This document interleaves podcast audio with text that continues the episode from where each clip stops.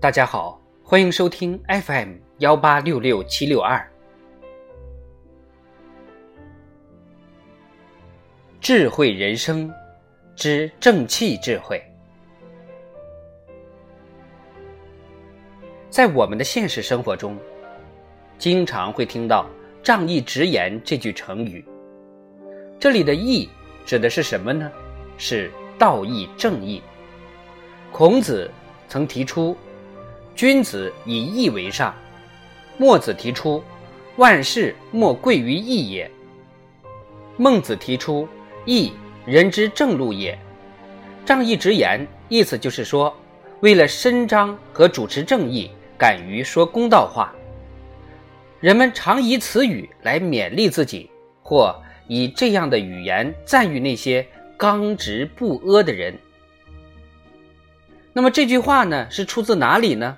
是出自《汉书·贾谊传》，仗义直言是一个人具有正义感的体现。我们应该在社会生活的实践中，敢于讲真话、吐真情、求真理，培养自己仗义直言的美德。要仗义直言，就要敢说真话、吐真情，敢于追求真理。自己应该做一个有正义感、有良知、讲真话的人，这就需要克服私心杂念，敢于为他人讲公道话，而不能像《红楼梦》中的薛宝钗，事不关己不开口，一问摇头三不知，圆滑的像泥鳅。罗曼·罗兰说过这样一句名言：“自私和懦弱的人常不快乐，因为他们即使……”保护了自己的利益和安全，却保护不了自己的品格和自信。我们要敢于为国、为民、为他人讲真话、讲公道话。敢于直言的人，都是那些不惧怕因此而招致灾祸的正直的人。韩愈曾讲：“直言失官。”欧阳修也说过：“直言逆耳而触怒。”但在我国历史上，敢于讲真话、吐真情的人，却是比比皆是。下面给大家讲一个小故事。明代的锦衣卫沈炼，就以敢讲真话、吐真情而名垂史册。当时，严嵩父子把持朝政，结党营私。对于外敌屡犯京师置之不理，满朝文武惧怕严嵩，无人敢言，唯独沈炼在皇帝面前敢于吐真情。皇帝问他是什么官，他说：“大臣不言，故小吏言之。”并奏书严嵩十大罪状。结果帝大怒，沈炼遭贬，严嵩又以沈炼谋反，将其处死。直到明熹宗时才得以平反，并追封为忠憨。从这个故事里，我们可以看出啊，沈炼敢于讲真话、吐真情、实事求是的态度，体现了我们民族仗义直言的美德，得到了人们的崇敬，成为后辈们学习的典范。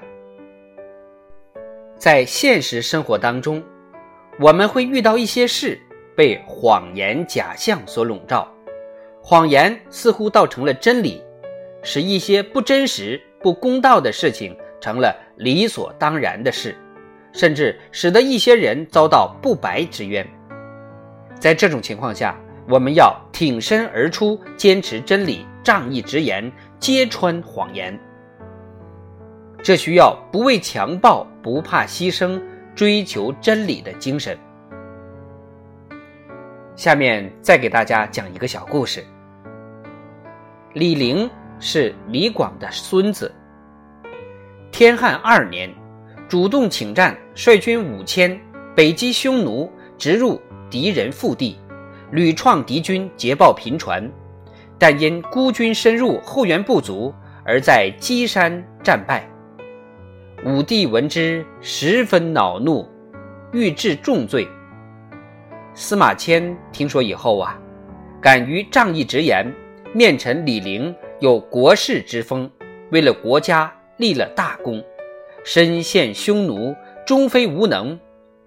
武帝没有听进司马迁的话，大发雷霆，但司马迁仍然坚持讲公道话，结果被关进监狱，处以宫刑。但他痴心不改，又秉笔直书，如实记载。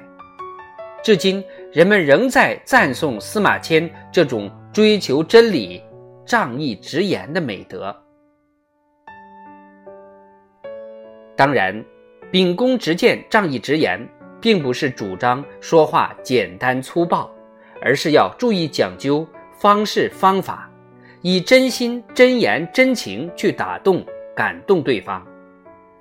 唐代魏征正是以真心、真言、真情而相见，感动和打动了唐太宗，才使仗义直言收到了良好的效果。